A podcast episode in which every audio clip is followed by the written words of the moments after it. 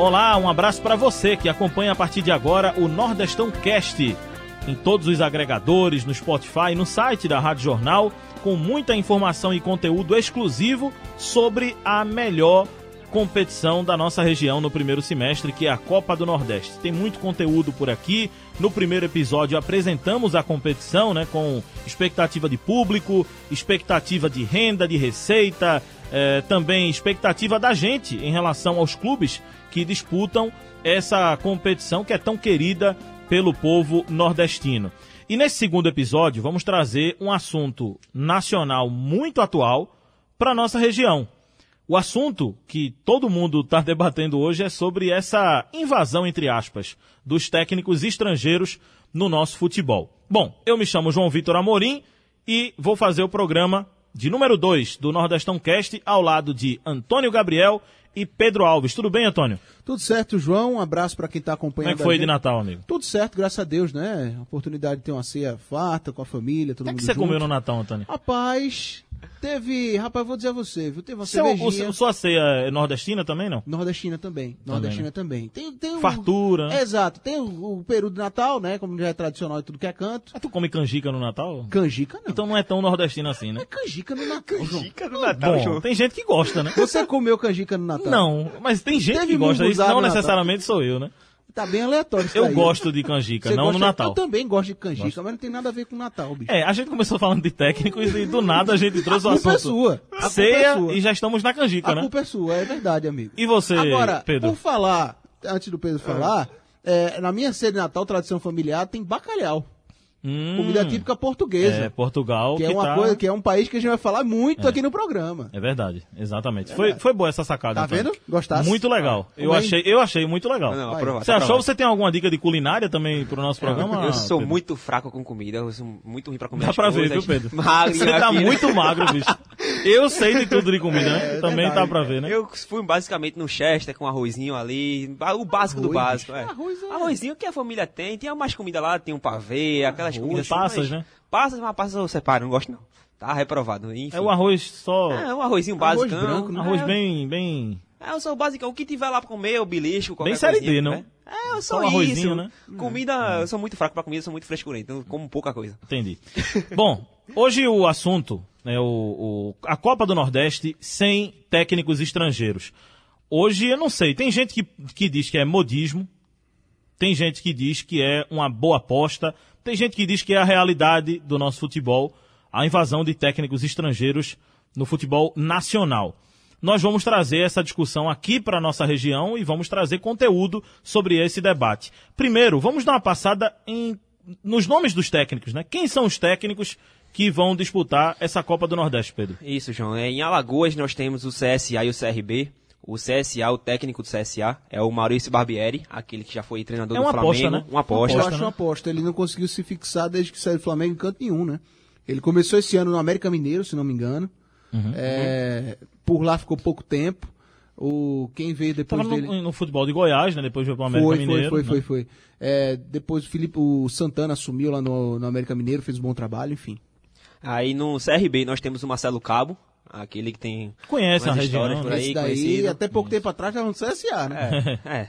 Arrumou uma confusão lá, né? É. Na Bahia nós vamos... Treinar um rival sempre é polêmico. É, No estado da Bahia temos o Bahia e o Vitória. E no Bahia quem comanda é Com o os Roger Machado. técnicos, né? Sim. Roger Machado mantiveram. É, Roger Machado é, no Bahia e Genil no Vitória. É, isso no estado do Ceará, o Fortaleza com o Rogério Ceni e o Ceará com a Gel Fux, a Gel que assumiu agora na reta final da Série A.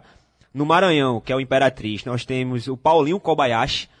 Também mantido. Esse daí tem cargo vitalício no Imperatriz. Também né? mantido. Mas ele fez um bom trabalho, né? Fez um bom trabalho, mas é porque ele vai e volta o tempo todo. Aqui, aqui em Pernambuco, como a gente já conhece, nós temos o Dalpozo no Náutico, o Itamachule no Santa Cruz e o Guto Ferreira no Esporte.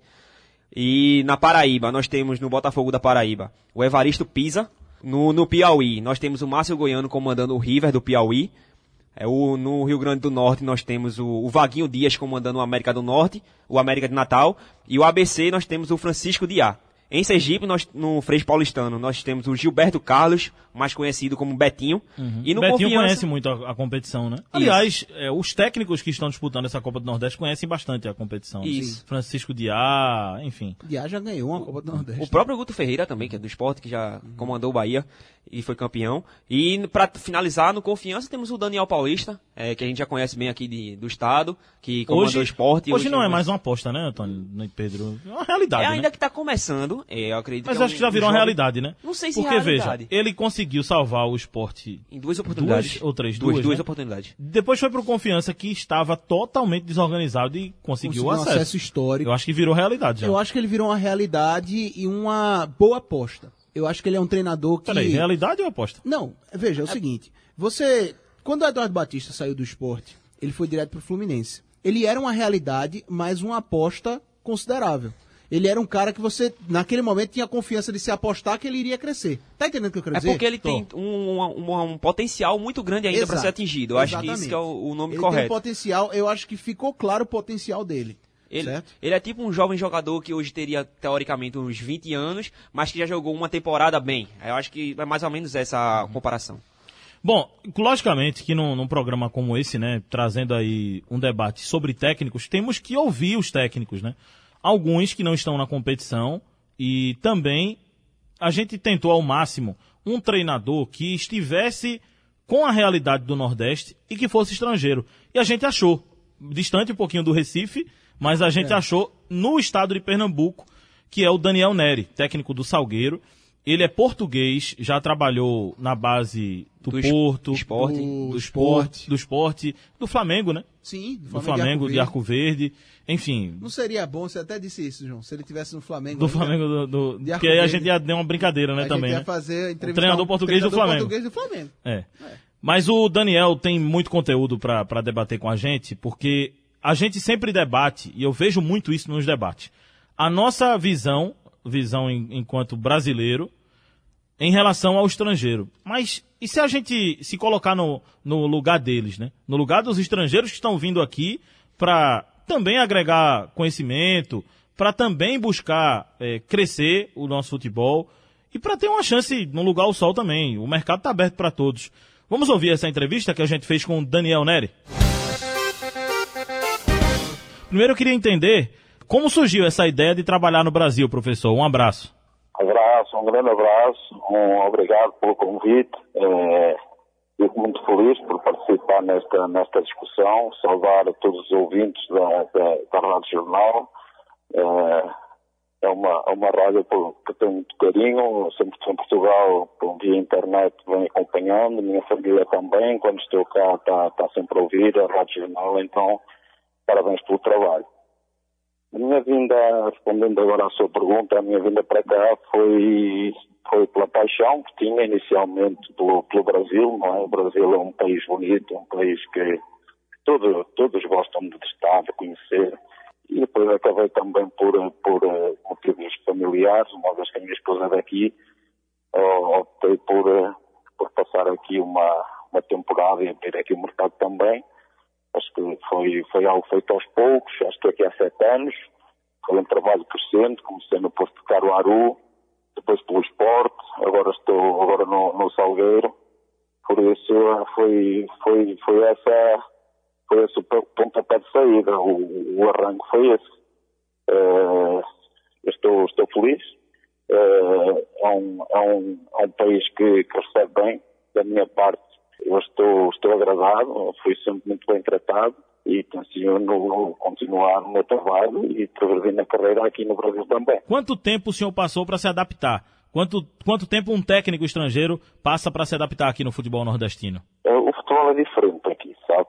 Quem vem direto do futebol, quando fala em futebol estrangeiro, tem que. Eu acho que é importante referir de onde vem o treinador, não é? Uma coisa é vir do- Sul da América, outra coisa é vir da Europa, depois da Europa depende de que região. Se é de países nórdicos, se é de países mais de leste, se é de países eh, mais latinos, como Portugal e Espanha, porque o estilo de jogo também é diferente. Eh, o que senti aqui na, na, na região é um, um estilo de jogo eh, eh, taticamente hum, com, com com, menos limitações para o jogador, ou seja, deixa o jogador um pouco mais à vontade.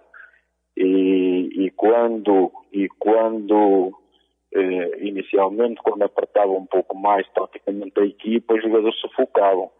Eh, acabavam por não se sentir tão confortáveis, por, por como, se, como que se atrapalhasse, não é? Tanto a organização acaba por atrapalhar. Então, aos poucos eu fui-me ajustando, até porque há uma cultura que a gente tem que respeitar. É, os jogadores têm uma, pegamos já com uma certa idade, não é? Como aqui no, no, no Salgueiro, temos jogadores que têm quase 40 anos, 37 anos, 30, 33, 32, são jogadores já que, que têm uma bagagem que não dá para mudar tudo, não é? Então é preciso respeitá-los, encontrar um equilíbrio. Agora, o tempo, o tempo para, para, se adaptar ao futebol daqui depende de onde o, o treinador venha, porque cada pessoa é, cada treinador é, tem a sua história, tem as suas capacidades de adaptação e, e, a sua vontade de se adaptar. Eu quando vim, eu vim com muita vontade, ainda agora estou com muita, muita energia, então a gente ultrapassa tudo. É, até refiro, por exemplo, campos de trabalho sem água, não é? O interior, o interior do estado tem pouca água, é, às vezes secos, é, o estudo da grama é diferente, e, então são coisas que são diferentes que é preciso ter a vontade de se adaptar a tudo isso. Mas depende do, do, da pessoa. É importante que quando se fala em treinador de fora, se escolha bem, não é? Não é só porque é de fora que é bom ou para dar certo. Há um, há um cuidado que é preciso ter na seleção, porque é para também uh, para trazer pior, não vale a pena não, até porque tem treinadores aqui que são, são de excelência e, e também merecem o seu espaço. O senhor já sentiu de algum jogador, de algum dirigente, de algum outro profissional técnico preconceito só por ser estrangeiro? Olha, eu não sei, eu não sei, eu não sei se se você já, já viveu noutro país ou quem nos ouviu, mas há sempre, há sempre pontos de, de adaptação, choques culturais que são difíceis, sabe? Seja para quem for. A minha esposa também é brasileira, mora em Portugal há muitos anos, moramos, não é? Eh, já moramos aqui, já moramos em Portugal e a adaptação dela em Portugal também não foi fácil. Os primeiros anos são sempre difíceis para todos. Se eu disser que as coisas são fáceis, isso não é verdade.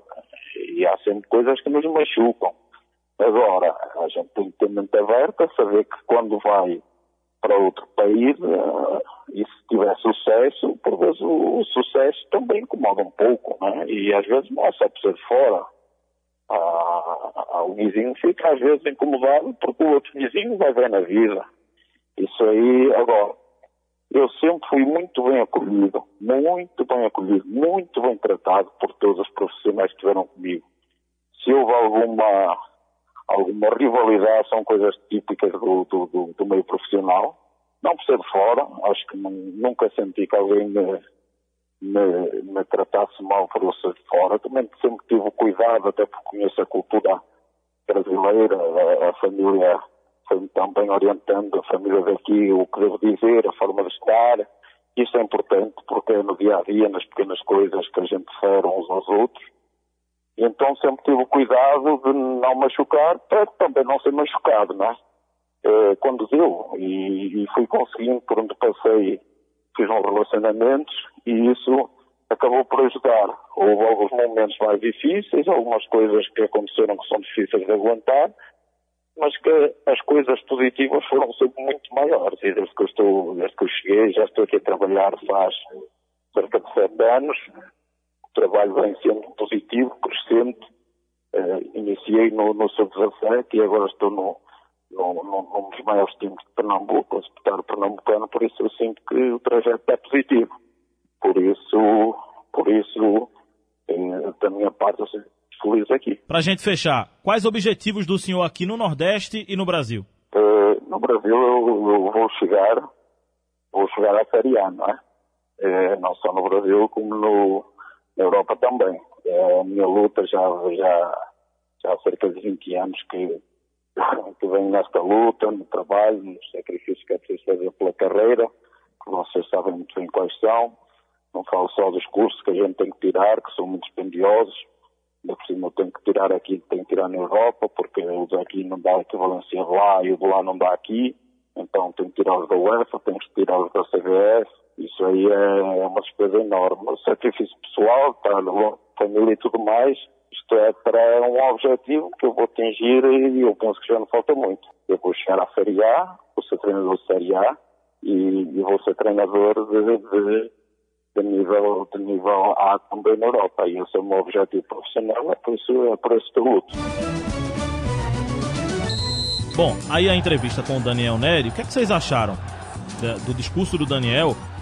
Primeiro me chamou a atenção o que ele disse em relação ao, ao que ele detectou dos jogadores do Nordeste, né? Que são jogadores é, pouco disciplinados, pouco disciplinados taticamente, né? Isso. Exatamente. Isso é uma surpresa para vocês? É, acho que não, né? Eu acho que não é uma surpresa. Sabe por quê? Eu acho que faz parte da formação do jogador. Uhum. Os nossos clubes do Nordeste têm uma dificuldade ainda de formar atletas. Porque a gente. estrutura de base no Nordeste é, é, é muito precária ainda. Porque para você, em cima, já ter uma noção tática, para você já já entender o que um treinador quer, isso já tem que Já ser é trabalhado lá sim, da base. Com né? certeza. E, e da maneira que a gente troca de treinador, a gente não vê exatamente um projeto, às vezes, a identidade do clube da formação do atleta. É, eu acho que o- a entrevista do Daniel Neri foi bastante interessante, acima de tudo. Ele deixou claro que veio ao Brasil é, é, muito por uma influência da família também ser brasileira, a esposa dele é brasileira. É, e ele até citou, ele disse, a minha esposa também teve dificuldades na adaptação a Portugal. É natural que existam dificuldades. Ele fez uma, um, ele trouxe uma diferença muito clara que eu achei muito interessante também. Estrangeiro é todo aquele que não seja nativo do Brasil, óbvio. Mas ele diferenciou o trabalho do estrangeiro latino e do estrangeiro europeu, que a gente está vendo agora, como que a gente vai ver com mais frequência a partir do ano 2020 aqui, na- aqui no nosso futebol. O latino a gente está acostumado. A gente viu Gareca eh, no Palmeiras, Osório. A gente viu Osório. Osório, Osório. a gente viu Rueda, a gente viu esses nomes e tratava com certa naturalidade. O que está sendo um grande. é, a- o grande barato, a grande diferença é que a gente está vendo um europeu ter sucesso no Brasil.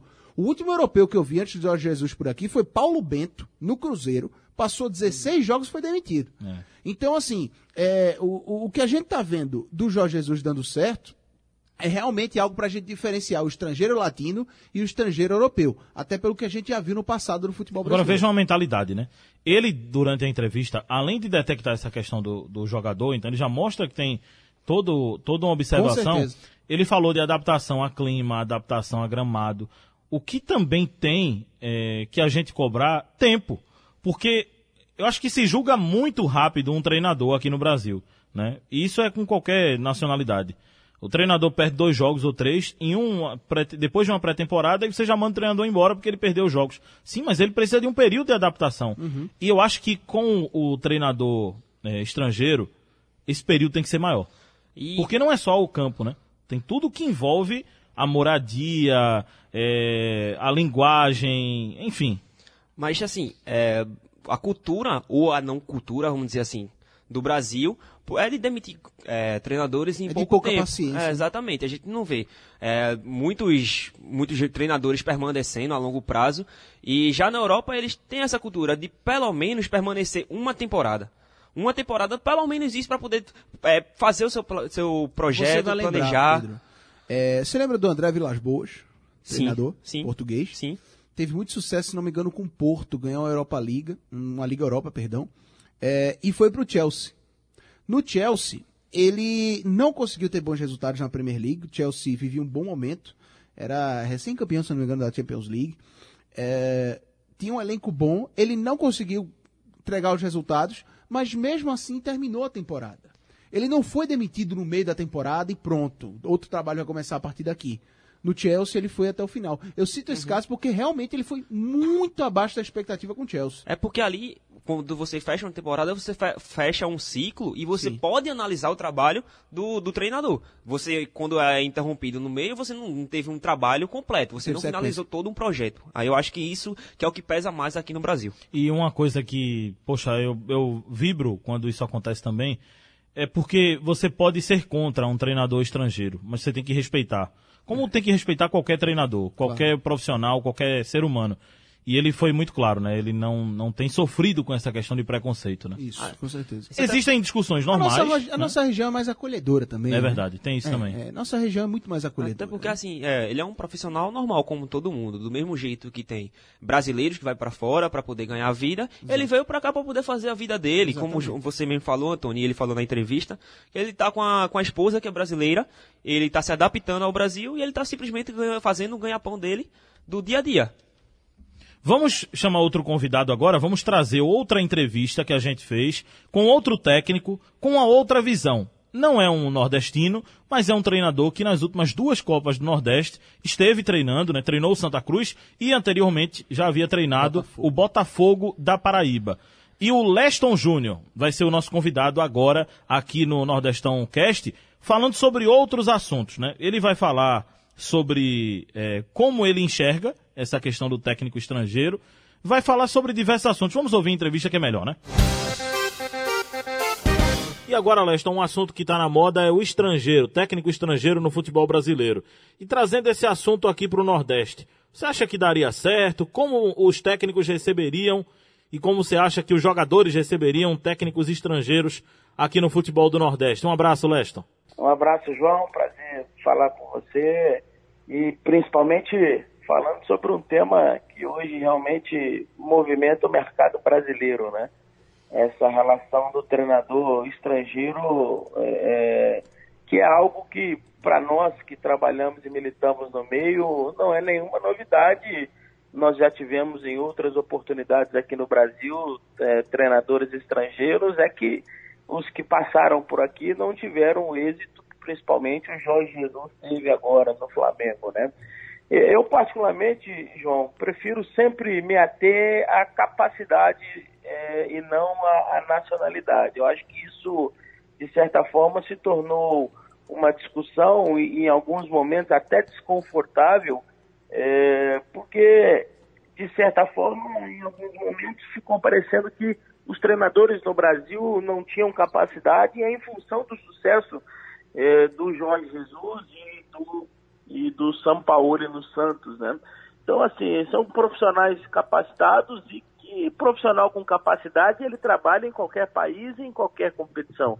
Né? Então, eu acredito que eh, se algum clube né, do Nordeste que disputa a Copa do Nordeste, principalmente, partisse para essa busca de um treinador estrangeiro, tendo capacidade e principalmente dando ao profissional a oportunidade de se adaptar, de conhecer a realidade regional, de conhecer a cultura do clube, acho que poderia dar certo sim. É, Eu, particularmente, não sou da linha que, que fica brigando aí por uma reserva de mercado, eu acho que tem espaço para todo mundo. E poderia ser um atrativo, sim, especial para uma competição eh, tão interessante e importante como a Copa do Nordeste. Você acha que os treinadores estrangeiros poderiam ter é, uma paciência maior dos dirigentes? Porque parece que com os da casa, com os formados pelo Nordeste, com os brasileiros, a pressão é maior, né? Olha, João, é, você sabe que eu gosto sempre de, de tentar tirar, às vezes, a- o foco da discussão do futebol e trazer para a sociedade, de modo geral, né? Nós, enquanto sociedade, sempre vivemos é, é, um complexo do vira-lata, né? Que é aquela coisa do de fora ser sempre melhor. Então isso sempre foi uma coisa enraizada na nossa cultura, né? Eu lembro de, de 20, 30 anos atrás, tudo que se fazia nos Estados Unidos era maravilhoso e nada que se fazia no Brasil era bom, né? Hoje isso globalizou, isso é para outros países do mundo também. É, eu acho sim que há uma certa tolerância maior com, com o estrangeiro, é, é, mas é uma questão mesmo cultural nossa, de sociedade, né? É, o que eu penso é que, como eu disse anteriormente, qualquer profissional com o máximo de capacidade que possa ter, é preciso dar a ele um certo tempo para a implementação de uma filosofia, porque o exemplo do Jorge Jesus, que é o que está mais latente hoje aí, ele é um exemplo que não, não, ele é uma exceção à regra, porque o que foi ofertado a ele pelo Flamengo é algo surreal para as realidades, dentro da realidade do futebol brasileiro. Foi ofertado de orçamento, de condição de clube, de estrutura, de logística, de elenco. Né? O Jorge Jesus, por exemplo, com maior capacidade que ele possa ter, se ao invés de assumir o Flamengo, ele tivesse assumido o Havaí, ele não conseguiria é, os resultados que ele conseguiu de imediato no Flamengo. Então, acho que essa tolerância ela acaba sendo maior, mas eu volto a dizer, eu particularmente não defendo reserva de mercado, eu acho que há espaço para todo mundo. O que precisa haver realmente é convicção de dirigentes na hora de contratar um profissional, quer seja brasileiro, quer seja estrangeiro, para que o projeto possa ter início, meio e fim. Só uma última pergunta aqui no Nordestão Cast.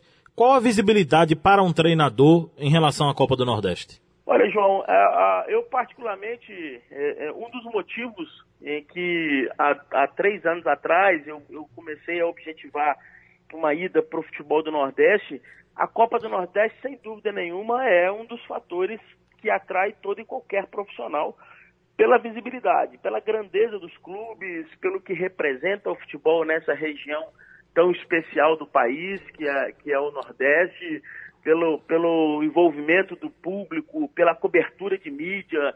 É? Existe uma cobertura muito grande nessa competição e a visibilidade ela vem né, é, por consequência disso. Então, é uma competição muito charmosa, muito interessante. Eu diria que no, no calendário nacional, talvez só uma competição no primeiro semestre tem uma visibilidade igual ou maior à Copa do Nordeste, que é o Campeonato Paulista. Mas aí entra uma questão econômica, o polo econômico do país, ser São Paulo, enfim. Mas a Copa do Nordeste, sem dúvida nenhuma, está aí entre as maiores competições do país e, e é por isso que todos nós profissionais, sempre que temos a oportunidade, ficamos muito felizes em disputá-la. Leston Júnior, técnico de futebol, hoje está desempregado, eu até esperava que o Leston conseguisse logo um clube, viu, Antônio? Também, também. Pelo você o trabalho cobriu... que ele fez aqui, claro que não foi com títulos, mas foi com conquistas. Título e conquista pode ser separado. É, pode ser diferente. Porque né? o Santa conquistou vagas na. Veja, ele trouxe até numa conversa comigo depois do, da, da, da gravação da entrevista. Poxa, a gente fez um trabalho legal aí, conseguimos revelar o Varley, o João Vitor, o Elias, né? E foi tudo com o Leston mesmo no Sim, início, é né? E que foi quem deu oportunidade a essa garotada. O Santa conseguiu pagar muita coisa em dia também com os avanços na Copa do Brasil, né? E eu vou dizer uma coisa para você. É, se ele tivesse, se ele tivesse tido a oportunidade de treinar o Santa Cruz com as peças que chegaram É logo depois da saída dele, talvez a gente estaria falando da temporada 2019 diferente do Santa. E é um técnico que a gente. Lá na frente a gente vai fazer programa sobre mercado. E eu vou até sugerir também a- aqui a mesa para a gente fazer um mercado em relação a técnicos. Sim. Porque eu acho que Leston acaba sendo um primeiro nome da fila. Caso alguém caia aí na frente. É né? um, verdade. é um nome que, que agradou na primeira temporada que teve aqui no Santa. Começou realmente mal a temporada, tanto que foi demitido, mas que poderia ter dado uma sequência maior. Ele demonstrou potencial e eu acredito que ele pode ser sim um nome para poder qualquer- assumir qualquer um outro time do Nordeste. Vocês concordam com o que ele disse do complexo de vira-lata, que Hum. o brasileiro sempre acha que tudo de fora é melhor? É, Em parte. Em parte eu acho isso sim. É, aqui no Brasil, em termos de futebol, a gente está vendo um boom muito grande do futebol se tornar acadêmico, do futebol se tornar estudado. Só que isso surgiu a partir do momento que a gente teve uma certa influência do que veio de fora. Porque há muito tempo futebol é estudado e é acadêmico na Europa. Tanto é que a gente está falando aqui muito de Portugal, e Portugal é um grande centro de estudo de futebol.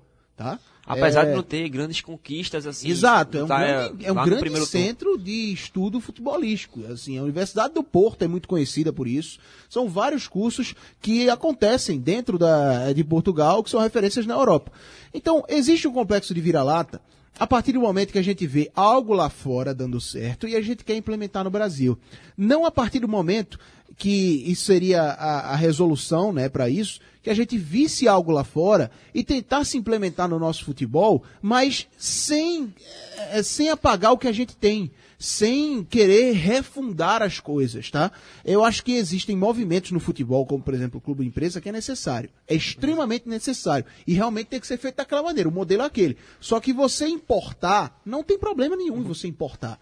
Agora, não se importa e apaga o que tem aqui. Você não pode chegar como se fez, que eu achei é, até um ponto muito discutível, a Confederação Brasileira de Futebol recentemente reuniu todos os técnicos de todas, todas as categorias para implementar uma identidade na formação do jogador brasileiro. Eu acho que isso é limitar demais o atleta. Total. Total. Você te- o, o jogador brasileiro é conhecido por ser irreverente, por ter liberdade no, no movimento dentro de campo. Você querer criar uma identidade para a formação do atleta de futebol, por exemplo, é você limitar demais. Vai contra a cultura do nosso futebol. Esse é só um exemplo. Não dá para você puxar o que está acontecendo lá de bom, implementar aqui e refundar tudo.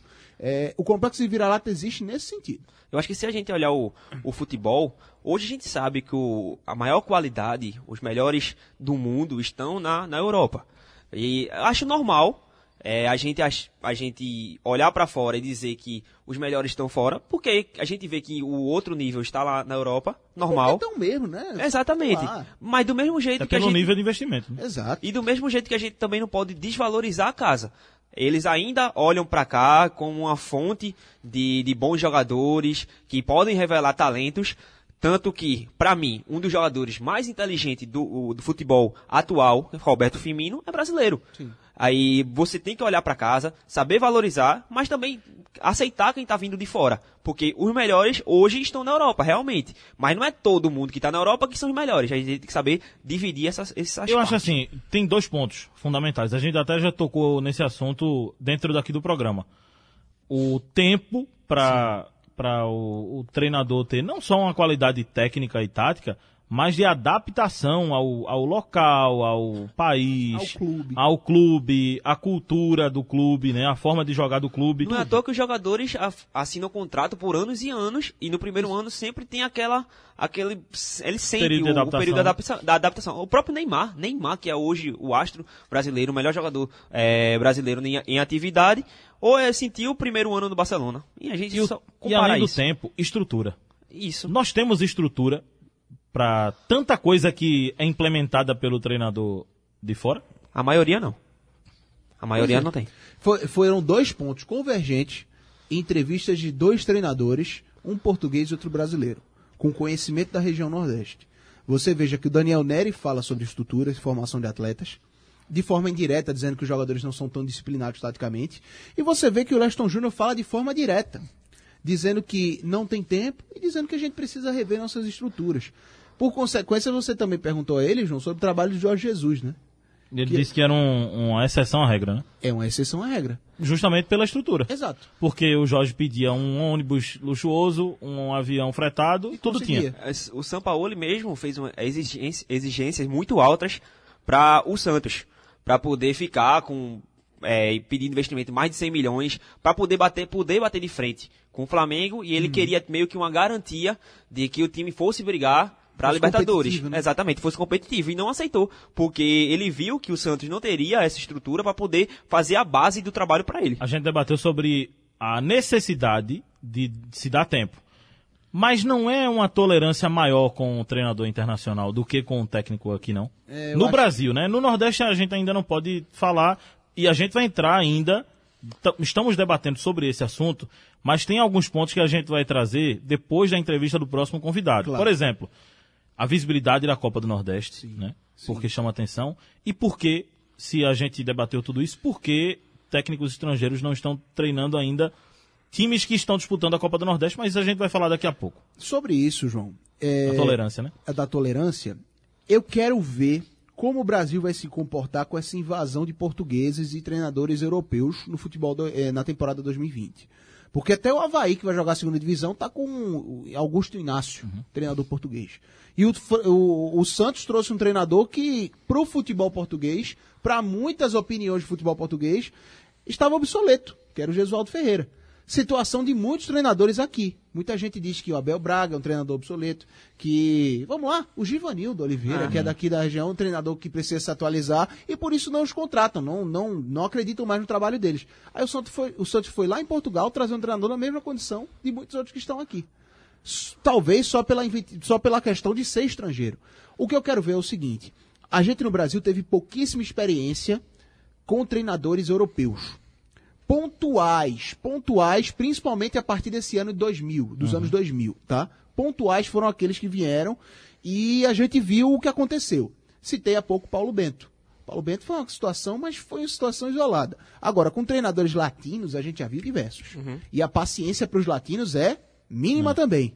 Gareca, Osório. Osório saiu porque quis, é verdade. Mas muitos outros nomes que não deram certo. Eu acho que é unânime, né? Essa questão é, do trabalho ser igual, tanto para o técnico brasileiro quanto para o técnico de fora.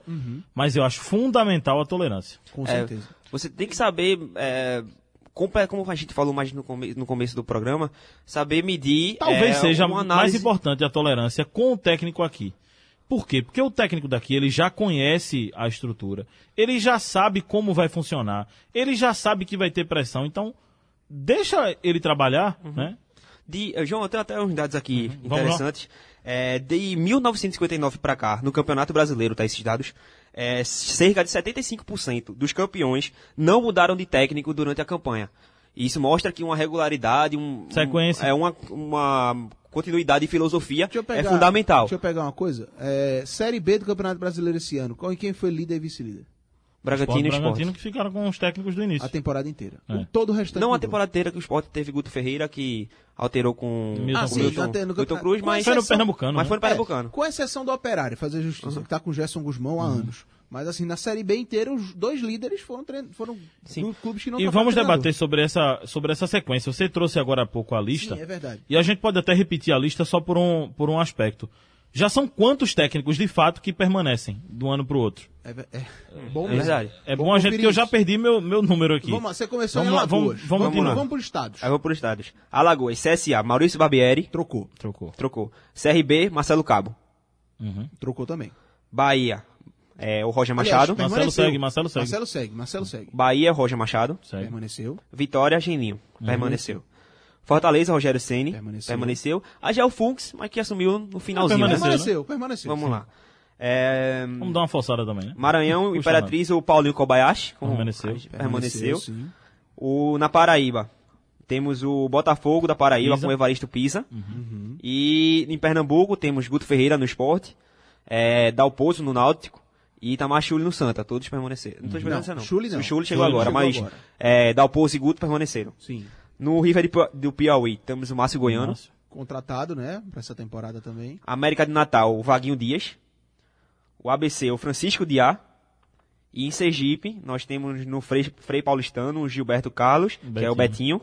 E, e o Confiança com o Daniel Paulista, que também permaneceu. 10 treinadores que permanecem. Eu não lembro. Os 16, Sinceramente, a, a, a gente está debatendo isso aqui. São 10 técnicos de 16 com a mesma, com a mesma estrutura, com a mesma visão. E isso é um assunto que a gente pode trazer num papo com o Roberto Fernandes. Com certeza, na entrevista a gente tocou nesse assunto sobre critérios.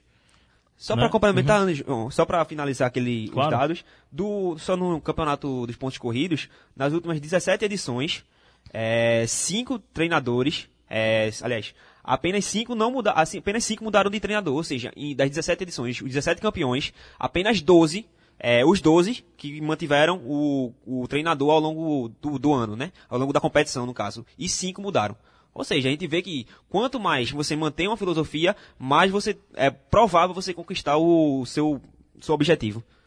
Antes da gente Uhum. ouvir Roberto Fernandes, tô vendo aqui que o Imperatriz anunciou o Adriano Pagode, né, amigo? Se eu fosse jogador, meu nome seria esse. Pedro Pagode. Saiu do Santos, né? Mas assim, é porque a gente vai, vai sair um pouquinho do assunto, né? Mas É, eu falei é, pra é quebrar meio mesmo, inusitado, né? meio inusitado o jogador. Pagode. O jogador botar assim, pagode já no nome, né? É porque gosta, pô. Eu Tira a entendo. sensibilidade, né? Posso Eu acho. fazer um comparativo com a gente? Ah, Você vai contratar um locutor. Aí você traz João Rouco. Não é verdade? Poxa, você vai trazer um jogador que tem que se cuidar tal. Aí você traz pagode no Eu sobrenome. vou defender, eu vou defender. Né? João, eu gosto muito de pagode, João. Eu escuto muito pagode e eu sou magrinho aqui. Não, mas, Ah, mas peraí, uma- pô, mas peraí, Não, pô. mas o tem cara que é um atleta profissional, É, ele pode gostar da musiquinha pagode, tá ali no fone de ouvido dele, no som, pode gostar. Você muito. contrataria João Rouco pra sua rádio? Dependendo do trabalho, se ele for bom. Não eu sei. sei que ele vai narrar. É, se ele for narrador, não, mas. Brincadeira. Quem não tá rouco é Roberto Fernandes, o técnico de futebol. Ele Tá sem clube, mas em breve vai estar trabalhando com certeza. É mais um daquela lista de técnicos que vão estar disponível no mercado na Copa do Nordeste. E com certeza vai estar na lista de primeiros técnicos, né? Primeiras opções. Isso com certeza, porque já tem trabalhos aí consolidados também, principalmente aqui na nossa região. E o Roberto Fernandes tocou em diversos assuntos interessantes. Falta de critério, eh, a visibilidade da Copa do Nordeste, modismo, investimento dos clubes e também o lado da gente, Nordeste, com a Série A. A gente está falando de treinadores, programa sobre técnicos e sobre a ausência de, de estrangeiros aqui, mas tem uma coisa que me incomoda muito: a revelação de técnicos nordestinos para a nossa elite de futebol. Isso acontece muito pouco. E o Roberto Fernandes vai falar agora na entrevista. Roberto, primeiro queria é, te colocar nessa, nesse debate aqui sobre essa questão de técnico estrangeiro. Você acha que daria certo aqui no Nordeste? Um abraço, João. É um prazer estar falando com vocês e, e todos aqueles que estão acessando aí o, o, podcast. Olha, eu acho que isso é uma discussão ampla, né? Uma discussão aonde ela não, não pode é, ficar balizada apenas numa vertente. Eu estou voltando recentemente do Rio, aonde tive nove dias lá no, no, no curso da CBF, da licença. Isso foi um dos assuntos muito, muito debatido entre os treinadores, os principais treinadores do Brasil. E é uma unanimidade. É, ninguém tem nada contra o estrangeiro, não. O que nós temos muito em contra é a forma desrespeitosa como o treinador brasileiro ele vem sendo tratado por alguns órgãos de imprensa, né, é, é, é, não só de televisão, mas enfim, de, de, uma forma geral, como se nada do que foi conquistado no Brasil até hoje é, nós tivéssemos parcela de, é, é, de contribuição. Né? O, o pentacampeonato do Brasil, os títulos em categoria de base, o Brasil recentemente acabou de ser campeão mundial sub-17, o treinador brasileiro, né? os títulos de Libertadores, mundiais, enfim. É, é, e, de, e, parece que de uma hora para outra nenhum treinador presta mais ou está ultrapassado ou, ou, ou, ou, N situações. E eu acho que não é desse jeito. Né? É, a gente vive num mundo globalizado. Se a gente for pegar a Liga da Inglaterra, se a gente for pegar é, a Liga da Itália, se a gente for pegar da Alemanha, você vai ver que em todos os países tem treinadores estrangeiros. Então não seria diferente aqui no Brasil. Eu acho que o que falta, né, o, o, o que precisa se olhar, é com um pouco mais de, de, de, de respeito com, com, os treinadores brasileiros. Eu acho é, que durante um bom tempo, é, e não essa geração atual, e quando eu falo em geração atual, eu não falo de, de treinador em relação à idade, eu falo em relação a treinadores que estão ou não ainda no mercado, em atividade. Uhum. Mas eu acho que algum tempo atrás os treinadores brasileiros realmente sentaram um pouco na acomodação, não é? É, muito em virtude de, de qualidade técnica do, dos nossos jogadores. Só que hoje o futebol é um jogo extremamente tático, né? E, e, e a gente está cansado de ver aí que só apenas, como durante muito tempo se pensou, o, o bom jogador resolve. Não resolve mais. Né? O bom jogador ele vai resolver se ele estiver dentro de, de, um organismo vivo, se ele estiver dentro de uma organização. Mas você pode ver equipes né, com, com jogadores com muito mais nome, é, que caíram e outras que, que, que não têm tanto nome e conseguiram permanecer, por exemplo, esse ano na Série A. Então essa é, é, é a grande questão. Né? Eu, eu, não vejo problema nenhum de treinador estrangeiro vir.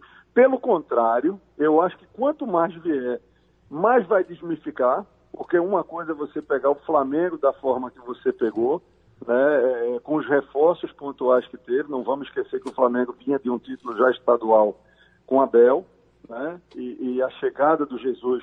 É, chegaram os reforços pontuais, chegaram os dois laterais, o zagueiro e o Gessinho, que ali foi, ser, foi, foi, foi, o que faltava. O Gerson, né? O Gerson, é. quando eu falo Gerson, é o Gerson. Uhum. É, então, o, o, foi uma grande estrutura. Eu queria ver muito o Jorge Jesus no Havaí, eu queria ver muito o Jorge Jesus na Chapecoense, né? E, e em outras equipes que não, não tem a, a, a Veja só a, a, a coerência que eu estou dizendo. Você acha que daria certo o Nordeste? Eu acho que pode dar certo como pode dar errado. Não, não tem problema. O, o, exemplo que eu quero dar é o seguinte: por que que São Paulo saiu do Santos e não acertou no Atlético Mineiro também? Por que, que ele não, não, não, Ele saiu do Santos e ele não saiu. Porque ele disse que quer ser campeão brasileiro e não tem hoje a estrutura para competir com o Flamengo. Uhum. Aí é muito bom, entendeu? Aí é muito bom. Então eu quero ver o São Paulo. São Paulo é um baita treinador. Mas se ele pegar hoje né, uma, uma Chapecoense, ele vai sofrer. Ele vai se ferir. E aí vai cair tanto o, o, o mito que se tem não é, de, de, dos treinadores é, é, estrangeiros. Então, assim, eu não vejo problema nenhum. Eu acho que treinador estrangeiro no Nordeste pode dar certo, como pode dar errado. Como, por exemplo, algum, algumas equipes né, do Nordeste que têm diretorias mais criteriosas é, procuram o perfil do treinador que conheça o futebol local, que conheça a competição que vai disputar, né?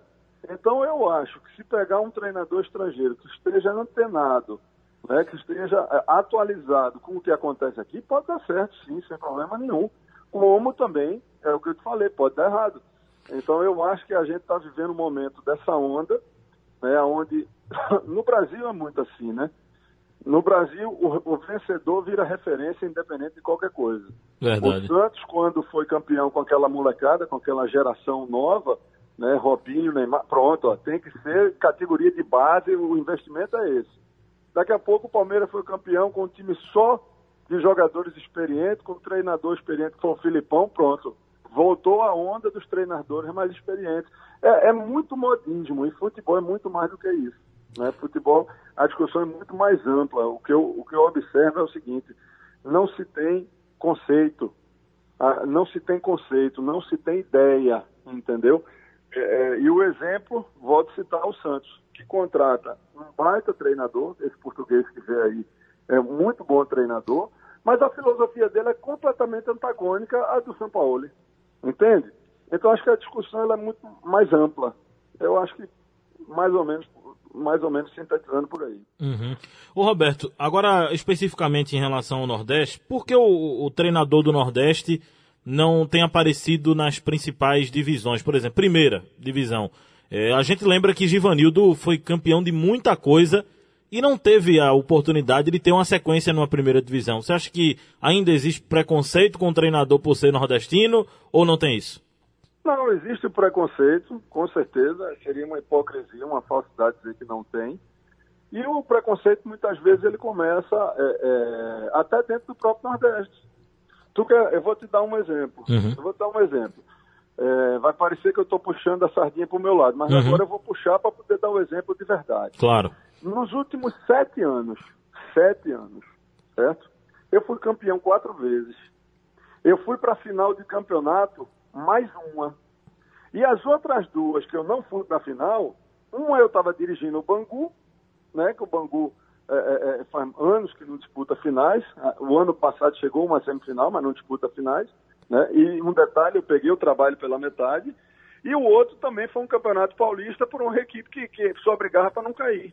Nos últimos sete anos eu disputei cinco finais aqui no Nordeste, fui campeão em quatro. Vai começar os estaduais e eu estou em casa desempregado. E aí? Qual é o critério? Me diz aí. É. É complicado. Tem, me diga, não tem, não tem, filho. É, futebol virou modismo, né? Futebol hoje tem, tem umas correntes né? que, que, que são muito fortes, né? Hoje, é, é, eu não quero nem entrar nesse assunto, mas tem muita corrente, né? Tem, tem, uma, tem uma nova onda dentro do futebol, né? Como treinador, levar investimento para o clube, né? Aí no dia que isso acontecer, quando for acontecer comigo, eu parei de jogar futebol. Parei de jogar, não, parei de treinar futebol, né? Os treinadores precisam cobrar mais também, até para pegar os clubes daqui, precisam exigir mais, como os treinadores, quando chegam de fora, exigem aqui? João, é, hoje, se tem uma classe preparada dentro do organismo futebol, é, são os treinadores. Se você, eu, eu desafiaria muito a gente pegar, eu, eu, eu buscaria até é, é, uma forma de, de, de, buscar um patrocínio. Eu queria que pegasse assim três pessoas da imprensa, uhum. pegasse três dirigentes, entendeu? E fosse fazer até o final da licença pro em, em, em Teresópolis. Fizesse quatro anos, né? Isso para quem já é treinador, porque uhum. quem não é tem que começar lá na C, viram oito anos. São uhum. dois anos de C, dois de B dois de A e dois de Pro. Então, che- conclu- fizer só a A e a B, com todos os trabalhos e com toda a carga horária. Eu desafiaria para ver se vai. Então, assim, hoje, mais do que nunca, isso fica evidenciado pelo que se tornou profissional futebol. Muitas vezes, cara, é- é, o perfil né, do dirigente é um cara que, que, que, que tem uma condição, é um cara que tem uma posição de destaque na sociedade e vira dirigente. Mas ele não, não- não- muitas vezes não é um cara conhecedor, né? Não é. Quando você pega dirigentes que são conhecedores, né? Você vê que tem um, um- um trabalho com lógica. Você vê que tem um trabalho com lógica. Eu vou dar o exemplo do, do Náutico. Não tem como fugir disso, né? Não tem como fugir disso. O Náutico tem uma lógica. Se você olhar da, da, da, da transição lá em 2017, da nova diretoria, né, e agora para a reeleição, você vê que tem um caminho que está sendo percorrido. Tem coisas que têm lógica, tem coisas que, que, que convergem. No Nordeste e no Sul-Sudeste, ainda há uma diferença muito na questão do profissional. Aqui, a- a- às vezes, você pega e diz: Olha, vou comprar o mesmo equipamento né, que tem no Palmeiras. Você compra. Mas você não capacita as pessoas que vão operar esse equipamento da mesma forma. E aí, daqui a pouco, quando você vê, tá, tá um, um aparelho obsoleto por, por falta de uso ou com uso errado. Falta de critério. Foi falado aí pelo Roberto Fernandes essa situação que mais me chamou a atenção. Falta de ele tem uma critério. personalidade mais esquentada, É. né? Mais, Ele, ele é mais estourado, é, né? direto. assim, direto. Eu acho que falta de critério é o ponto. É o ponto. Com o treinador de fora, com o treinador da região, com o treinador de qualquer nacionalidade, enfim. Falta critério demais pra gente. É né? falta de critério que anda lado a lado com a muita pressão, excesso de pressão. Porque os dirigentes têm que dar resposta para a torcida. A torcida está pressionando, não está vendo os bons resultados. E eu acredito que esse, que esse peso, essa pressão maior nas costas do, dos dirigentes acaba sobressaindo essa falta de. Mas a roda tá girando. E as coisas estão mudando. Olha, a gente falou agora há pouco de 10 técnicos sendo mantidos. Né? Exato, exatamente. O que eu coloco é o seguinte: saindo até do Nordeste, o Palmeiras estava estudando a contratação do novo treinador, tentou São Paulo e não conseguiu, trouxe Luxemburgo. O que, que tem a O ver uma Santos é o com a maior exemplo. Ô, João. É, São Paulo, o, o- o Roberto falou agora, né? Ô, João, mas São você- Paulo e o Jesuído. Mas você falou assim que 10 técnicos foram mantidos. Mas se a gente for olhar time por time novamente, quantos trocaram de treinador durante a, tre- a temporada? Não, claro. Pois é, eu não sei se isso está sendo mantido. Mas né, é um passo, né? Exatamente. mas é um grande passo. Não, você com vira um ano é. com o mesmo Com técnico. certeza. Mas é é. muito mais fácil você virar um ano com tec- técnico, eu acho que é muito mais normal, do que você permanecer com ele ao longo da temporada. Eu acho que isso aí é muito mais difícil aqui no, nessa, no Brasil, né? É verdade, faz sentido mesmo. Ele falou muito que é modismo e que o futebol brasileiro tem uma onda, né? Uma onda de técnicos jovens, uma onda de técnicos experientes, uma onda agora de estrangeiros. Vocês concordam? Veja. Estamos dentro de uma onda. O que ele falou realmente aconteceu. A gente viveu momentos do futebol brasileiro que os, os experientes estavam com, a- com, com, é, com a preferência do mercado. A gente viveu uma onda recente em que os treinadores jovens estavam com a preferência do mercado. Eu lembro que no ápice disso, Dado Cavalcante recebeu uma chance no Curitiba. Foi verdade. No ápice disso, Dado Cavalcante foi bater no Curitiba, Eduardo Batista foi bater no Palmeiras, situação de Libertadores. É, e agora a gente está prestes a viver uma preferência de mercado ao estrangeiro europeu. Tá? Ao estrangeiro europeu. Como eu disse aqui, Augusto Inácio foi bater no Havaí, gente. Augusto Inácio treinou time na Angola, no Cazaquistão, no Oriente Médio, nenhum trabalho que fosse contundente. Então, assim, alguns casos a gente vai observar assim esse ano que serão modismos Sim. serão modismos e puro modismo. E é como a mesmo. gente, como eu tinha falado antes, é, achar que todo, tudo que vem da Europa tá, vai vir certo, vai vir bom. É um pouco do vai- que- do Mas que o não é- falou? Exatamente, não é, não vai ser, não é certo que vai acabar é, sendo um bom trabalho. Enfim, você tem que saber filtrar os melhores trabalhos e trazer o que vai se encaixar na sua filosofia. Mas chegando ao ponto ideal do, do programa. Ao ponto que a gente já fez diversos argumentos e chegamos agora no tema. Por que não tem um estrangeiro aqui? Na, no- na Copa do Nordeste? Eu acredito que seja muito mais é, questão Não é financeira. convicção? Eu acho que é muito que é mais questão financeira. questão financeira? Eu acho que pesa muito pelo Estrutura seria, né? É, exatamente. O europeu que, que recebe quatro, quase cinco vezes mais Ou seja, Roger tá que ganhando o bem. Brasil. É, Não, Rogério Senna tá ganhando bem. isso, mas você, se são você comparar. Que, que tem boas É, é, estruturas. e se você comparar é, com o salário de um, de um europeu, ainda é pouco. você, se você comparar basicamente um salário, vamos supor que seja 100 mil, é um salário baixo. Mil, 100 mil é 20, 20 euros. Ah, pra gente aqui é muito, mas 20, euros, é, 20 mil euros pro, pro europeu é pouco. É basicamente fácil de pagar. O...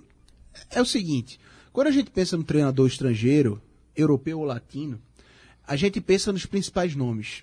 A gente pensa no Cátio Cudê, que foi para o Internacional. É, no caso dos latinos, a gente pensa no Miguel Ramírez, que é um espanhol que conquistou a, a, a com, agora com o Independente Del Valle, esqueci a Copa Sul-Americana com o, com o Independente Del Valle. A gente pensa em treinadores que estão em evidência. Para você trazer um treinador estrangeiro que não esteja seria a aposta em evidência, da aposta. seria a aposta da É. aposta Seria um risco maior, né? um risco muito grande. Então, para você gastar mais, porque esse câmbio da moeda no momento não está muito favorável, para você gastar mais num treinador que está dentro da sua realidade financeira, mas que é aposta no país dele, é muito mais, Não muito é mais também, confortável mas você não é- trazer um local. Eu não quero parecer, tá? Longe sim, disso, sim. eu até acho que, que não, não, não, não temos essa necessidade de ter de qualquer jeito Eu um técnico acho, estrangeiro. eu Eu, não acho. acho, Eu não vejo que tem que. É um absurdo não ter um técnico estrangeiro. Não acho. Agora, é, você não acham também que. Vocês não acham também que é pelo tempo da Copa do Nordeste? Você, você vai ter muitos jogos Uhum. clássicos. Sim. Se você perde um clássico daquele fazendo aposta, você se complica para classificar. Exatamente. Então, como é um tiro Exatamente. curto, querendo ou não, é um tiro curto a Copa E do outra Nordeste. coisa, é uma competição que premia o treinador que conhece ela. É uma competição que, é, ultimamente, tem premiado o treinador que absorve ela bem, que conhece muito bem a região. Porque, você, vamos lá, você traz um estrangeiro para jogar a Copa do Nordeste. Primeiro jogo ele vai ter na frente dele um Bahia e Santa Cruz.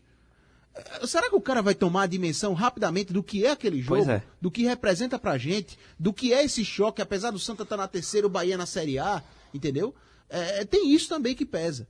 Esse, aí parte do conhecimento, do tempo que você dá ao cara. Você conhecer a rivalidade de cada equipe é fundamental. pô. Exatamente. Para a gente fechar, é, tem um ponto que o Roberto falou, que a gente também puxou, que foi essa ausência, que é a ausência do, de um treinador nordestino. A gente viu o Givanildo Oliveira brilhar no futebol brasileiro.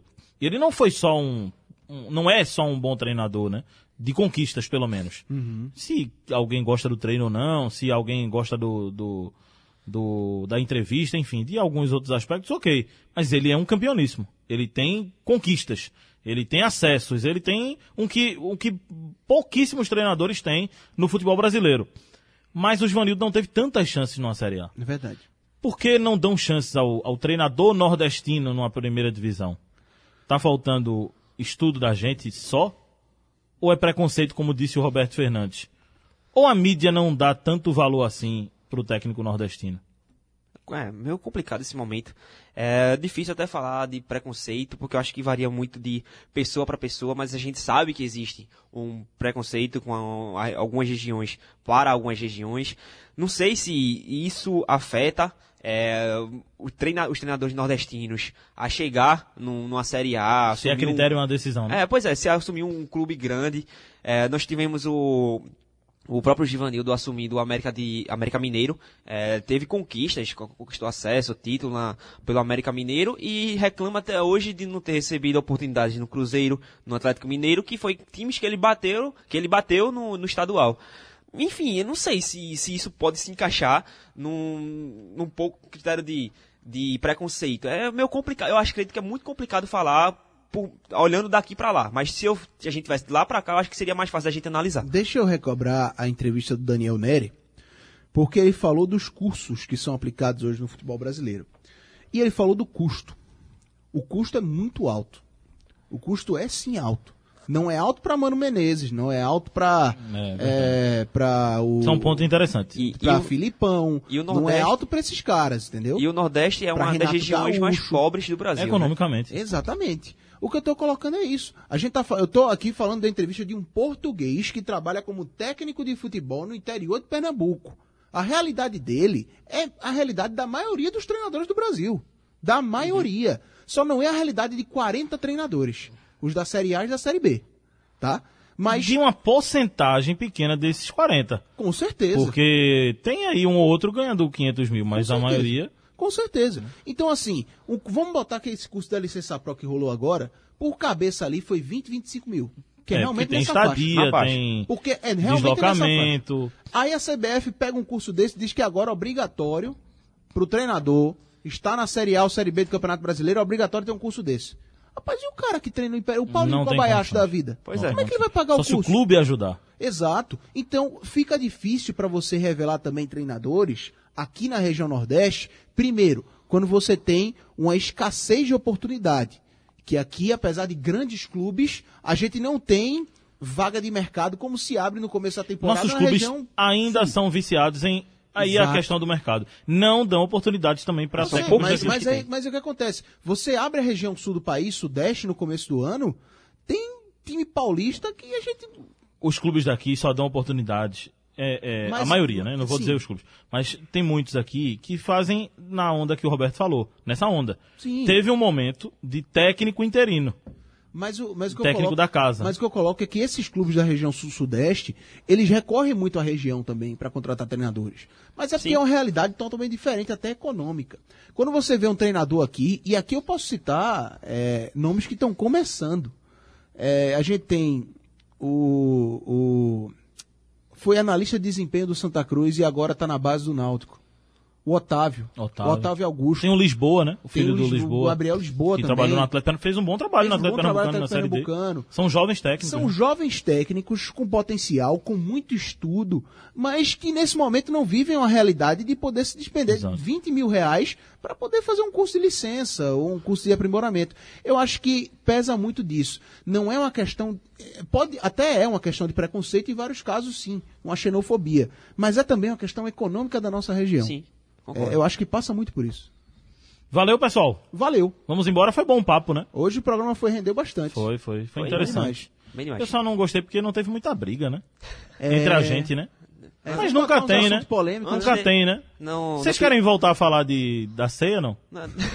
No, no episódio passado a gente teve um complô aqui, foi o Foi, Antônio teve um arrumadinho. É, aí, né? que foi, a- que foi a- os favoritos, né? Foi. Aquela coisa. Aliás, aquilo ali vai dar o que falar, viu? Porque bonito, o? Santa. Obrigado, viu, Santa? Depois que a nós. gente gravou, botou no ar, o Santa anunciou Foi. contratações. Contratações abertas Não, aí. mas vai ser legal. A gente pega depois, quando tiver pra começar a Copa do Não, mas a gente vai fazer, né? Ainda. Claro, Mercado, claro, claro. vai- A gente pega esse primeiro programa depois, quando anunciou, quando tiver pra começar a Copa do Nordeste, analisa que a Eu gente vou mudar falou. pouco ali, Vice. Tu acha que Vou vai mudar, mudar, pouco? pouquíssimo. Pouquíssimo. Eu não vou me queimar agora não. Eu Vamos vou dizer uma esperar coisa a você. chegar. Eu hoje não mudaria, não. Hoje eu não. não mudaria, não, bicho. Hoje, eu Não, acho que Minha o opinião, Santa... não. também não. A minha mesma com visão- as contratações do Eu Santa. só não acho que a gente colocaria, eu acho que eu mudaria em relação a, a, a intensi- vamos- Veja só. É, a gente falou tanto do Santa de uma maneira que precisava muito, que tal, não sei o quê, que com esses nomes que vão ser anunciados ainda, pode ser que a gente não classifique de uma maneira tão ruim como a gente classificou. É. Mas Aham. continuo achando e acho que, Que vai é ser dúvida difícil pra, mudar. pra passar. É, Eu já acho que hoje que vai o ser difícil eu Santa... mudar minha opinião que o Santa Cruz vai ser dúvida. Eu é, já acho que o Santa. Sabe hoje- Porque os outros contrataram também. O CSA contratou É, pra caramba. Eu, não- eu antes não via, no episódio passado, eu não via nem o Santa brigando pra poder passar Agora de fase. briga, hoje eu já briga, vejo agora briga. É, já veio uma briga. evolução. Mudou o patamar um pouquinho. Pois né? é. A briga agora, o Santa tá, tá na briga. Isso, tá na briga. isso, não tava exatamente. antes. É exatamente isso, mas eu acho que, é, pensando assim, de primeiro, eu acho que eu, eu mudo pouco também. Mudo pouco. Não, de, a de primeira sim, mas eu não vejo daqui pro, pra quando começar a competição. Você não quer exemplo. se queimar mais, eu entendi. É, também isso. Mas É, é, não, é mas pela- é mais o Santa. O Santa eu critiquei bastante no último episódio. Faz mas é sentido. basicamente isso. Eu hoje eu vejo ele brigando. Um abraço, Pedro. Um abraço, João. Um abraço, Antônio. Um abraço a todos. Valeu, Antônio. Um abraço, até a próxima.